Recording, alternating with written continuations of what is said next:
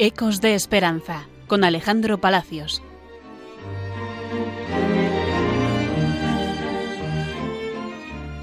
Bienvenidos a Ecos de Esperanza, el programa que emitimos desde el Centro Hospitalario Benito Meni en Elizondo, al norte de Navarra.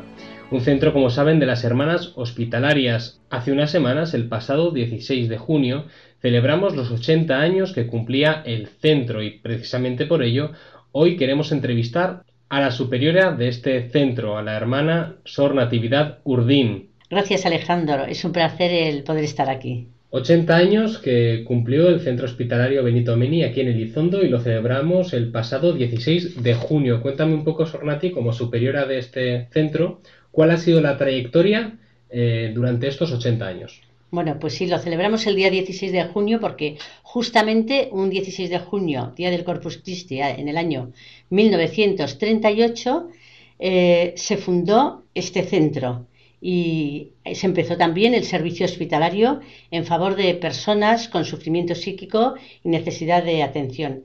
En nuestras crónicas figura mm, literalmente que las hermanas hospitalarias adquirieron en Elizondo una casa denominada Villa Felisa o Palacio de Iturrioz, con el fin de fundar el sanatorio de reposo para señoras nerviosas.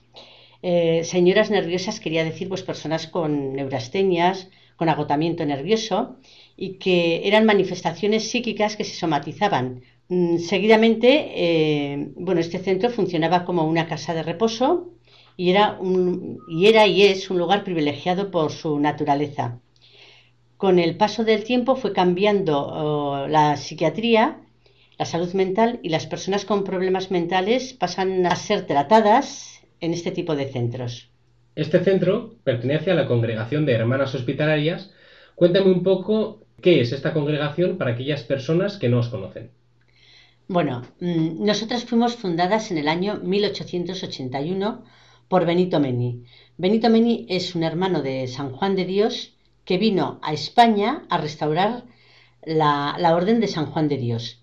En el tiempo que está aquí, descubre que eh, las mujeres no estaban atendidas, las mujeres con enfermedad mental. Al final nos funda a nosotras en Cienpozuelos. Allí tenemos el primer centro eh, de psiquiatría. Nuestro carisma es un carisma de la Iglesia, se hace desde un compromiso evangélico centrado en la persona con unos valores hospitalarios. Algunos de ellos, por ejemplo, es la sensibilidad por los excluidos. Es decir, que eh, nuestra hospitalidad conlleva tener una empatía especial con este tipo de enfermos. La atención que ofrecemos es una atención integral que abarca todas las dimensiones de la persona. La física, la psicológica, la biológica, la espiritual. Uno de los aspectos que definen la atención al enfermo en hermanas hospitalarias es eh, la atención espiritual también, no solo la atención física. Cuéntame un poco acerca de ello. Bueno, nosotros trabajamos en, equipo, hay un equipo en el centro con unas orientaciones a nivel provincial. Eso todos los centros se trabaja así. también tenemos un lema este año que es mm, siempre alegres en el servicio a Jesús. ¿Por qué?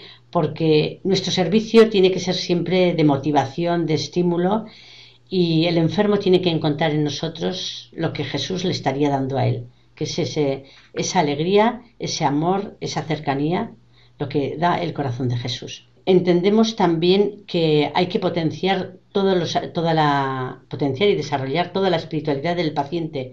Y esto lo hacemos de forma libre, el paciente que quiere lo acoge, en su mayor parte mm, los pacientes por grupos acuden al servicio de pastoral y lo hacemos a través de celebraciones, de actos religiosos, de Pascuas, de encuentros con ellos y para eso utilizamos pues todos los medios audiovisuales, todo lo que pueda resultar atractivo al paciente para transmitirle quién es Jesús.